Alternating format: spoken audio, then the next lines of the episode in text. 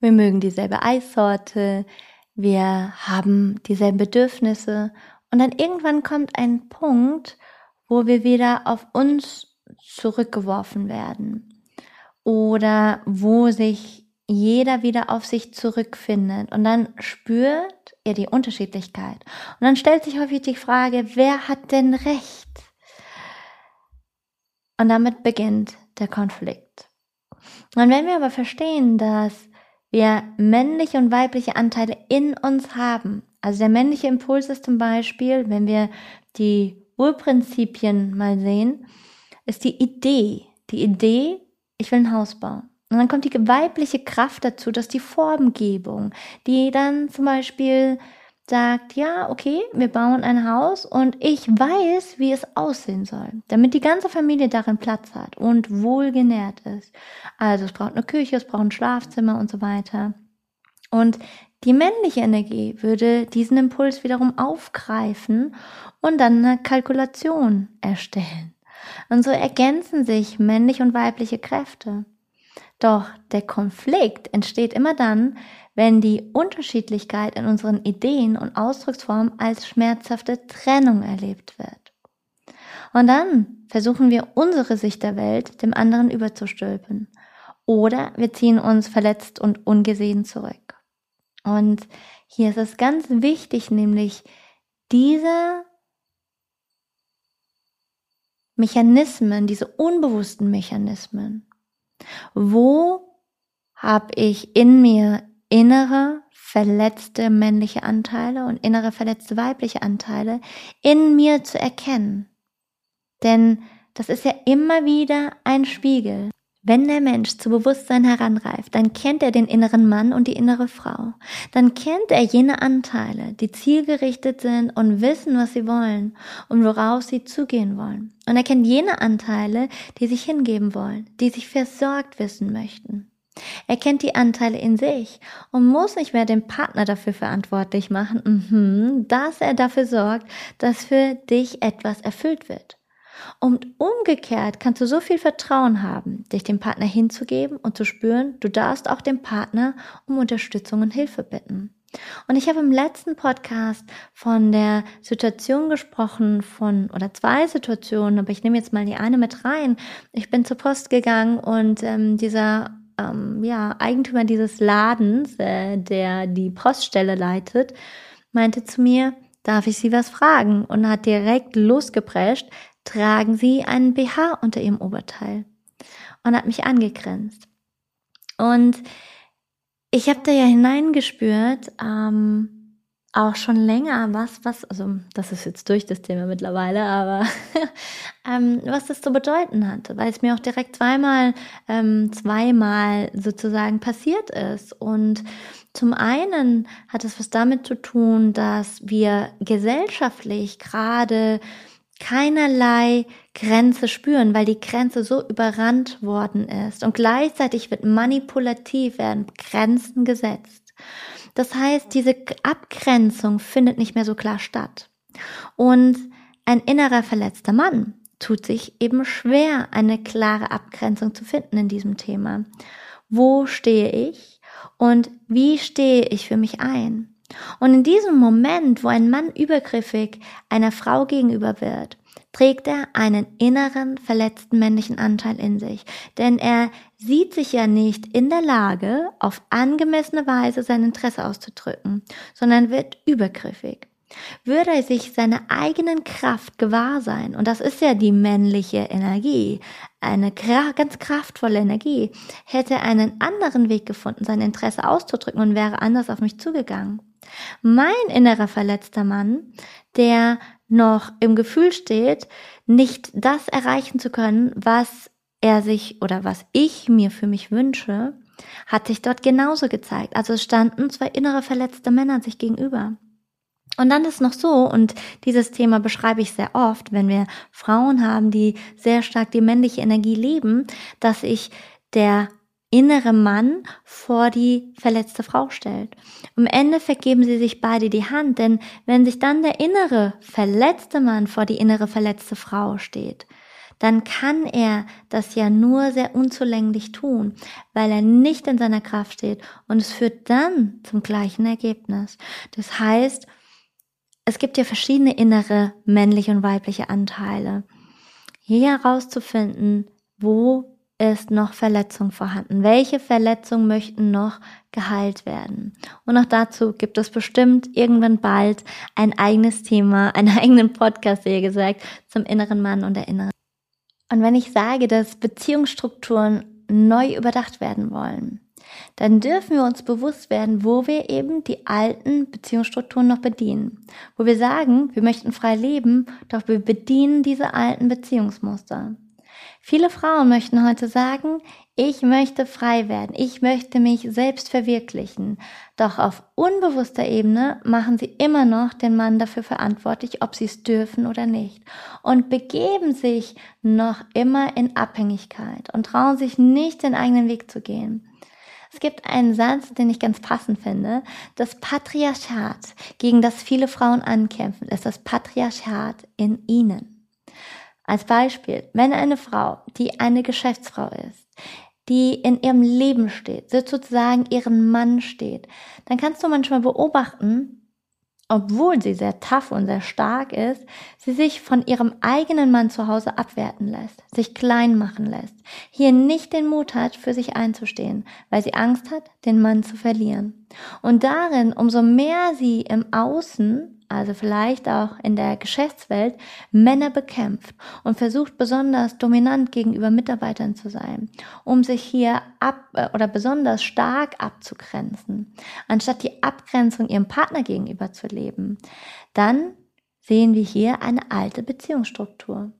Und andersherum ist das Mutterthema sehr stark. Hier gibt es Männer, die eigentlich in dem Bedürfnis sich gerne eine Partnerin öffnen würden und Gefühle zeigen würden und gleichzeitig das Ganze fürchten. Also Gefühle zeigen, Angst vor Gefühlen haben, weil, hm, wenn ich jetzt mein Herz öffne, dann könnte es wehtun. Und sich dann mit Härte und kühler Zurückweisung wappnen.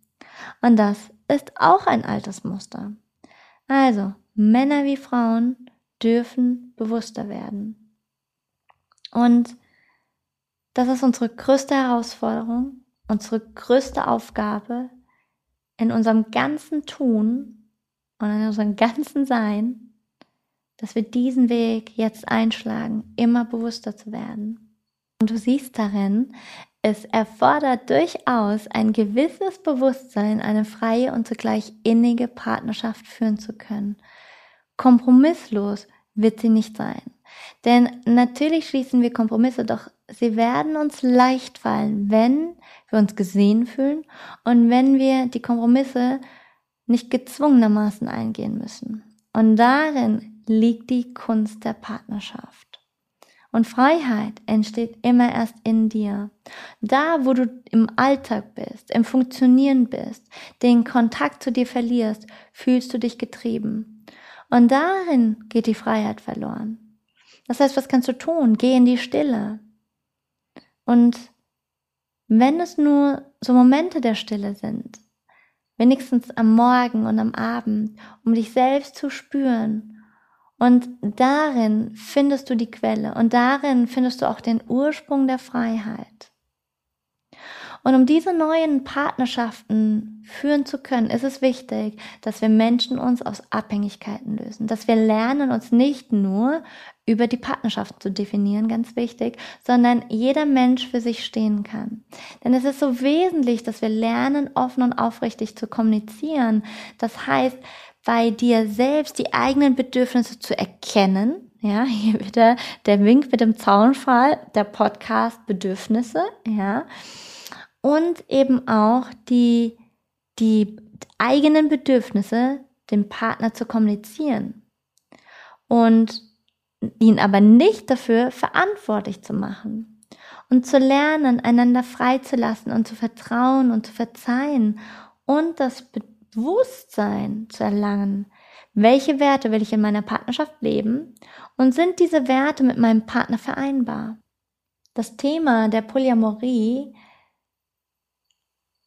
ist ein Thema, was uns gerade sehr stark in unseren derzeitigen Partnerschaften belastet, weil wir immer wieder den Anspruch an den Partner stellen, er möge doch bitte exklusiv nur uns gehören. Und Polyamorie bedeutet ja, außerhalb der eigenen Partnerschaft Sexualpartner zu haben.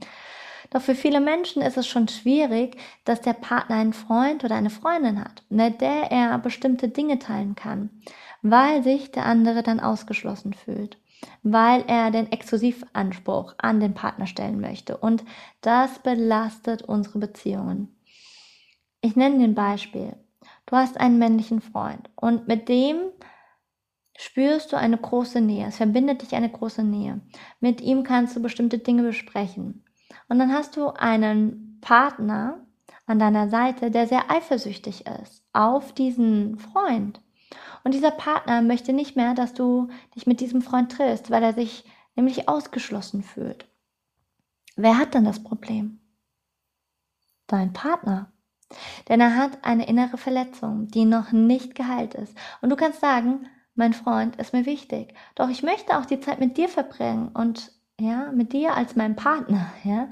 Und ich sehe meinen Freund vielleicht nicht mehr so häufig, doch ich möchte ihn nicht aus meinem Herzen und aus meinem Leben streichen, denn er ist mir wichtig als Mensch. Und wir Frauen und Männer, wir spielen uns gegenseitig gerade die Bälle zu. Und Männer suchen sich dann Affären, wenn sie eine Partnerin haben, die sie zu sehr manches Mal in eine Rolle festfügt. In der Rolle des Mannes war es über viele Jahrhunderte so, dass er der Ernährer war. Die Frau stand in einer Abhängigkeit und musste den Mann fragen, ob sie arbeiten will oder dieses oder jenes tun will und ob er es erlaubt. Damit war der Mann in seiner Rolle klar definiert, definiert und das hat sich von Generation zu Generation weitergetragen. Und seit einigen Generationen gibt es nun diesen Wandel. Und Frauen, die sich ihre neue Position erkämpft haben, geraten heute manches Mal in die Situation, dass sie nun ihren Partner behandeln wie ihren Sohn. Sie sagen ihm, was er tun muss, wie er sein soll, wie er sein Geld verdienen soll, wie er sich um die Kinder und um den Haushalt kümmern soll und so weiter und so fort. Und ich bin mir sicher, dass gerade so einige Ohren bei den Frauen klingeln. Denn für manche Männer bedeutet das einfach auch nur eine Überforderung, weil sie sich darin in ihrem Bedürfnis nach Autonomie, nach dem, was früher ausreichend war, nicht mehr gesehen fühlen.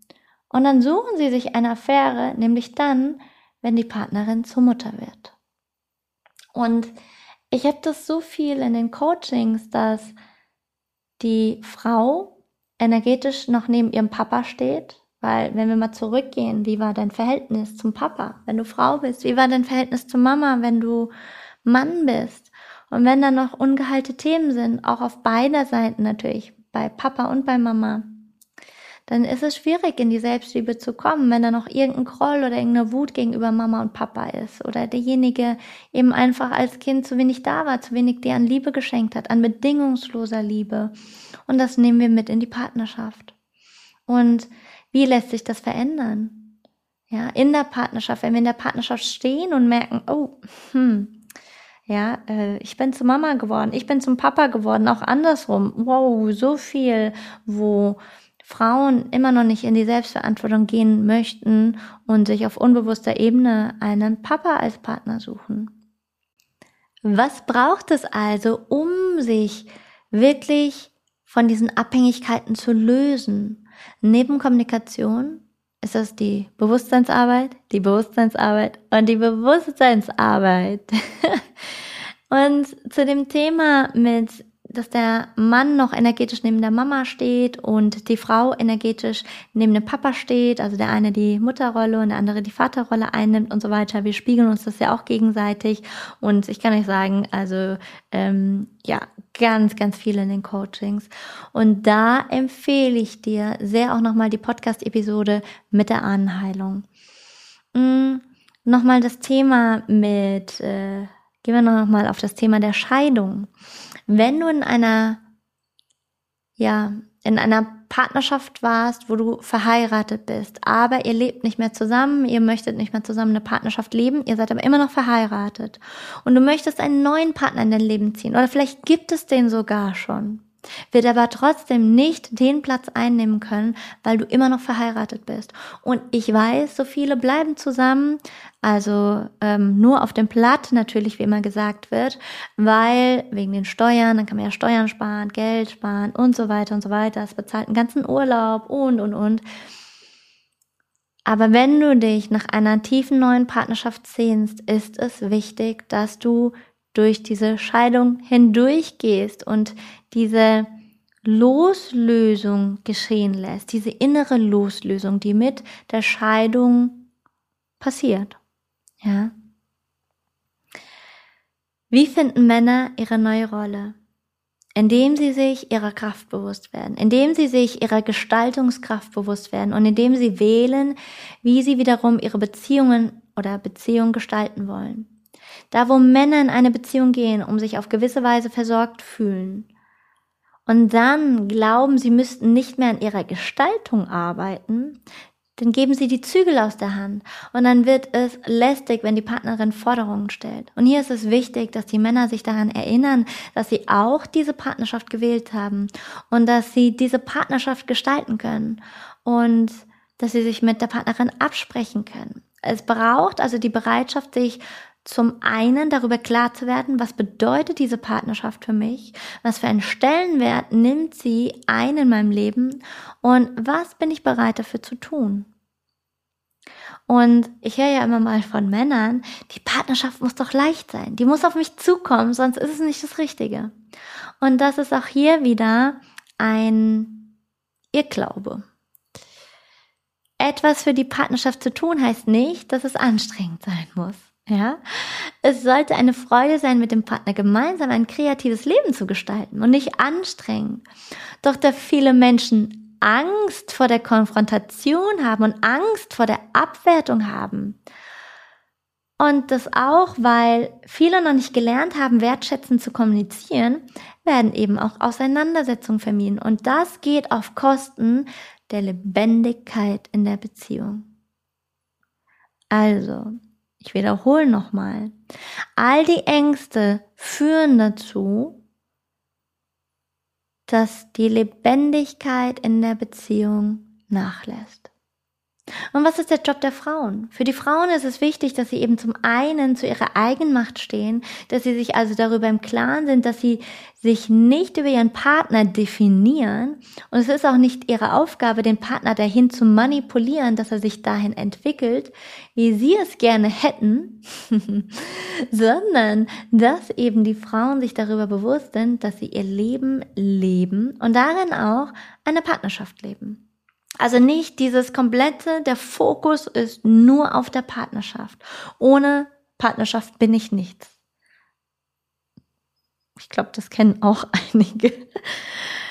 In den früheren Generationen wurden die Frauen ja lediglich darauf konditioniert, sich als Partnerin zu fühlen. Daher kommt das. Sie hatten ja jenseits der Partnerschaft kaum ein eigenes Leben. Die Frau hat ihren Wert in der Gesellschaft dadurch erlangt, dass sie gut verheiratet war.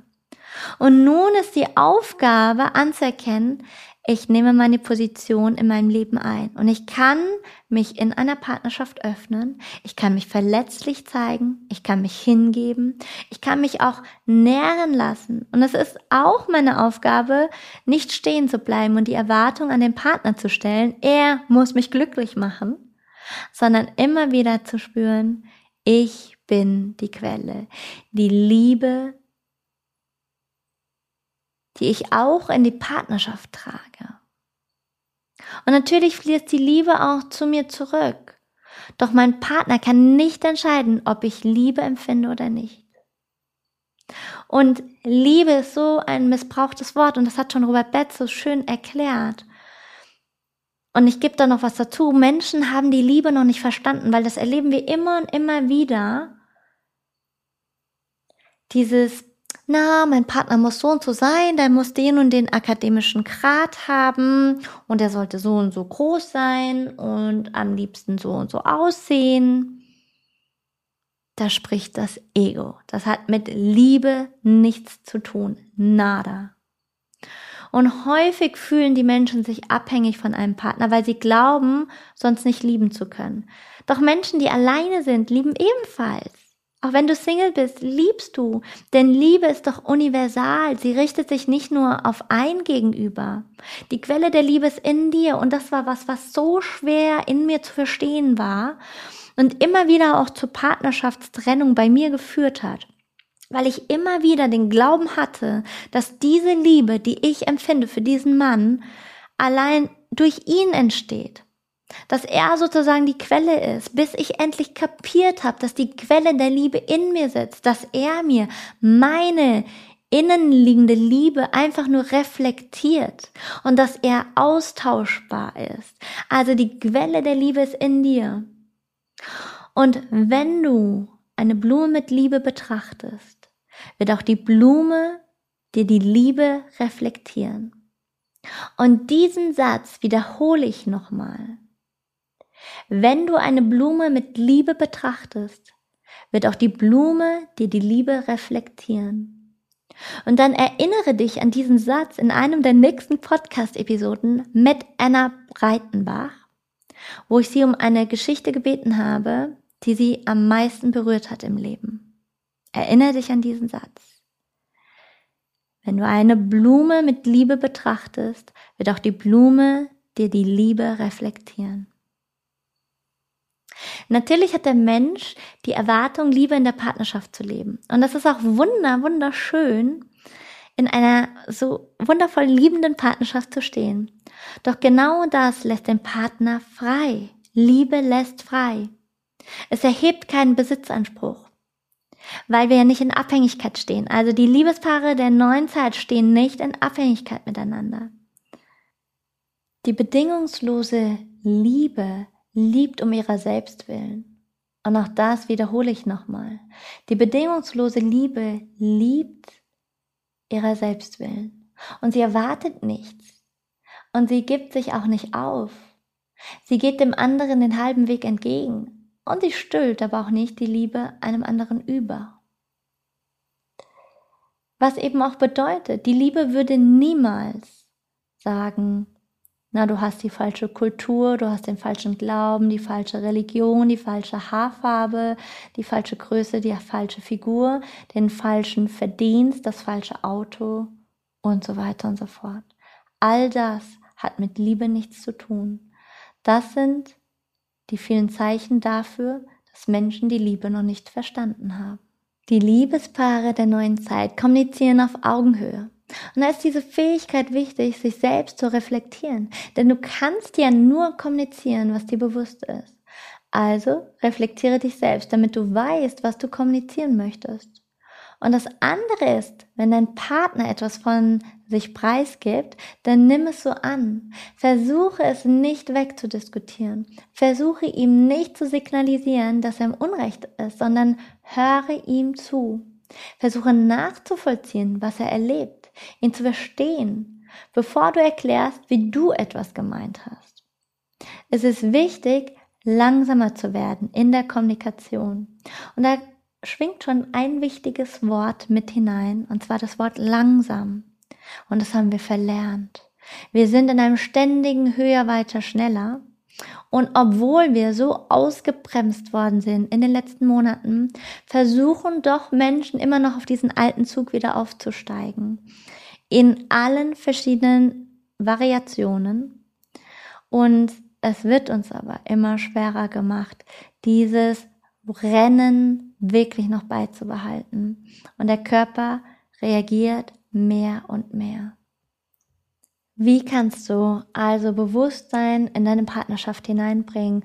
Beziehungsweise, wenn du Single bist, wie ziehst du eine bewusstere Partnerschaft in dein Leben? Und das Wichtigste ist, dass jeder für sich selbst seine Muster erkennt zu beobachten, wie fühlst du dich in der Partnerschaft oder mit dem für dich interessanten Geschlecht? Wie fühlst du dich, wenn du in einer nahen Beziehung stehst oder in eine nahe Beziehung gehst?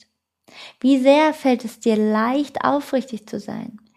Wie sehr ist in dir die Sehnsucht, sich versorgt zu fühlen oder das Gefühl, ich muss immer alles geben. Das ist der Anfang, wirklich hineinzuspüren.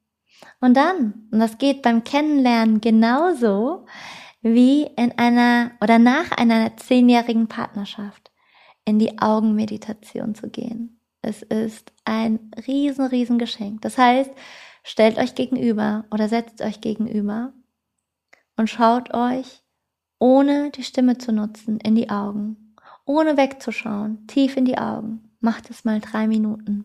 Es ist ein ganz berührendes Erlebnis.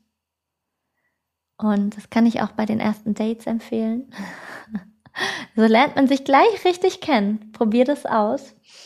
Und es ist ganz, ganz spannend. Wann immer uns mein Partner und ich sehen, gehen wir, ich würde mal ja sagen, 95 Prozent von den Tagen, wo wir uns sehen, gehen wir in Augenmeditation. Und das führt uns so nah auch zusammen und es bewegt so viel und es, es lässt so viel Nähe zu, weil du dich so nackt zeigst. Und das ist einer dieser ja, Momente, wo wir uns nahe sein können. Es kann aber auch sein, dass ihr gemeinsam einen Sonnenuntergang anschaut und euch nahe seid oder in eine gemeinsame Meditation geht und eben in diesem Einklang schwingt. Denn wir sehen uns ja immer nach dieser Verbundenheit und diesem Einklang. Und genauso kann es auch sein, dass ihr nachts dieses besondere Gefühl habt der innigen Verbundenheit. So ist es bei mir und bei meinem Partner. Und wir sind nachts, das ist so wie dieses Yin und Yang Zeichen. Es ist, wow, es ist so nährend und ich glaube, in diesen ganzen Jahren, wo wir zusammen waren und sind, haben wir dreimal vielleicht vielleicht fünfmal, wenn es hochkommt, ähm, jeder an dem einen Eck im Bett geschlafen. Ansonsten sind wir immer ineinander geschlungen oder verschlungen, eher gesagt. Und diese, die, die Seelenebene, die kommt da zusammen. Also diese Verschmelzung läuft über die Seelenebene, denn es ist ja so, dass in der Nacht der Körper, äh, nicht der Körper, sondern die Seele aus dem Körper heraustritt. Und wir diese, dieses Seelenerleben haben, ja, es ist ein Seelenerleben, die Seelen kommen zusammen und dieses Körpergewahrsein ruht. Und dadurch spüren wir diese innige Verbundenheit. Und es ist was total Schönes, was ich jedem nur wünschen kann. Also für mich ist es, oh, es ist ein riesen, riesen, riesen Geschenk. Aber dadurch ist auch eine Herausforderung auf der anderen Seite, denn ich lebe eine Partnerschaft mit sehr, sehr viel Tiefe, sehr, sehr viel Nähe. Andere würde sagen, Dualseelenpartner. Aber darüber sprechen wir das nächste Mal. Und dadurch führt es uns aber auch zu ganz tiefen Verletzungen. Denn wer tiefe Nähe zulassen kann, der macht sich auch offen und macht sich bereit und öffnet sich für eben tiefe Verletzungen und tiefe Ängste. Dazu mehr in der nächsten Woche. Ich freue mich schon sehr, wenn du wieder dabei bist zu einer neuen Folge mit Hypersonic. Und ja, lass mich doch wissen, wenn dich ja diese Podcast-Episode, die mal wieder, warte, lass mich auf die Uhr gucken. Oh mein Gott, eine Minute, nee, eine Minute eins, das ist schön. Eine Stunde eins nehme ich jetzt auf. Und ähm, wenn dich diese Podcast-Episode erreicht hat. Erzähl mir, was du mitnehmen konntest. Was war für dich vielleicht neu? Wie siehst du die neuen ja, Rollen als Frau, als Mann in Partnerschaften? Denn wir sind ja aufgefordert, in die Kommunikation zu gehen. Deswegen fordere ich dich auch auf, wirklich in eine Kommunikation im Miteinander zu gehen. Auch hier auf Augenhöhe. Wie können die neuen Rollen aussehen? Denn also ich kann dir nur aus meinen Perspektiven so erzählen, wie ich es wahrnehme. Das muss aber trotzdem nicht richtig sein. Auch hier gilt immer wieder, alles, was ich rausgebe, bitte hinterfrage das. Weil ich wünsche mir Menschen in meinem Umfeld, die in die Selbstverantwortung kommen, die in die Selbstverantwortung gehen und eben das auch dazugehört, hinterfragen und in sich hineinspüren, was ist denn für mich stimmig? Was fühlt sich für mich stimmig an? Denn wir leben in einer Zeit, wo viele immer noch in diesem Opferbewusstsein schwingen und einfach nicht in ihre Schöpferrolle reingehen wollen und eher wieder, ja, diesen naja, selbsternannten Gurus folgen, ja, um ja keine Entscheidungen zu treffen. Und das erlebe ich in allen Richtungen, wie du auch. Und bitte, bitte, geh mehr nach innen, anstatt dass du im Außen schaust. Geh mehr nach innen und vertraue dieser inneren Stimme in dir. Das ist dein Guru. Es gibt kein Guru im Außen. Und das ist auch alles alte Welt. Von diesen alten Strukturen dürfen wir uns lösen. Da gibt es noch viel mehr. So viele. Aber gut für heute. Genieß deinen Tag. Sei gut zu dir. Ganz, ganz wichtig. Spüre wirklich hinein, was tut dir gut. Folge dem was gerade dran ist, jetzt und hier in diesem Moment. Und wann immer du dir zum Beispiel, ja, dich nach Ruhe sehnst, dann schenk dir diese Ruhe. Denn was wir gerade haben in dieser Energiequalität ist, dass der Körper in vielen Fällen sehr müde ist, dass wir sehr müde sind, eben weil wir gerade Platz schaffen für Neues, weil der Körper, all unsere Körper, wir haben zehn Körper, nicht nur diesen einen Körper zum Anfassen, die bauen gerade um. Und die Materie ist ein sehr träges Element. Das bedeutet, dass es eben seine Zeit braucht. Und auch hier sind wir wieder beim Thema Langsamkeit und dem Höher, weiter, schneller. Also dazu gibt es bestimmt auch bald eine Podcast-Folge.